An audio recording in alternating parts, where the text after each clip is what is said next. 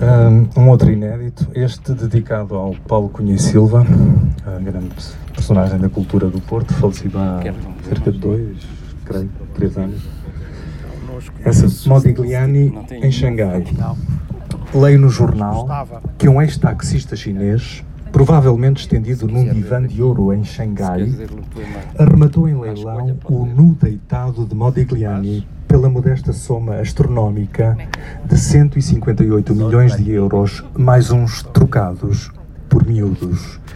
Houve licitações diversas, disputa acesa ao telefone, mas o Sr. Liu Yiqian não deixou a fortuna por mãos coreanas alheias.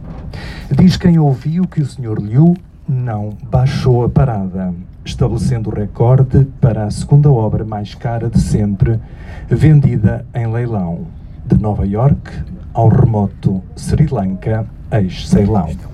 Há quem garanta que o próprio nu deitado, ao ouvir o desenlace, se terá arrepiado, provocando dúvida dos especialistas sobre a autenticidade da nudez. O nu não se arrepia, quando muito arrepia. Isto um dia depois de centenas de crianças terem sido massacradas em nome de Deus.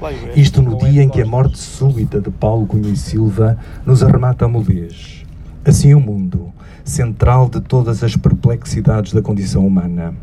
O nu de Modigliani. E ainda vem perguntar-nos para que serve a poesia. Ora, Modigliani, e se deitássemos os chineses e os deuses às favas?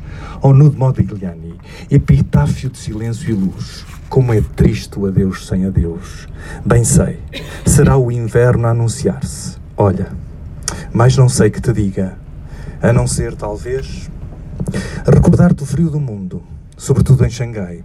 Diz quem lá foi, conselho útil para quem lá vai, que há dias em que se acorda com Stockhausen por dentro do corpo e o coração parece bater do avesso. Sabes, deste leilão ninguém sai ileso.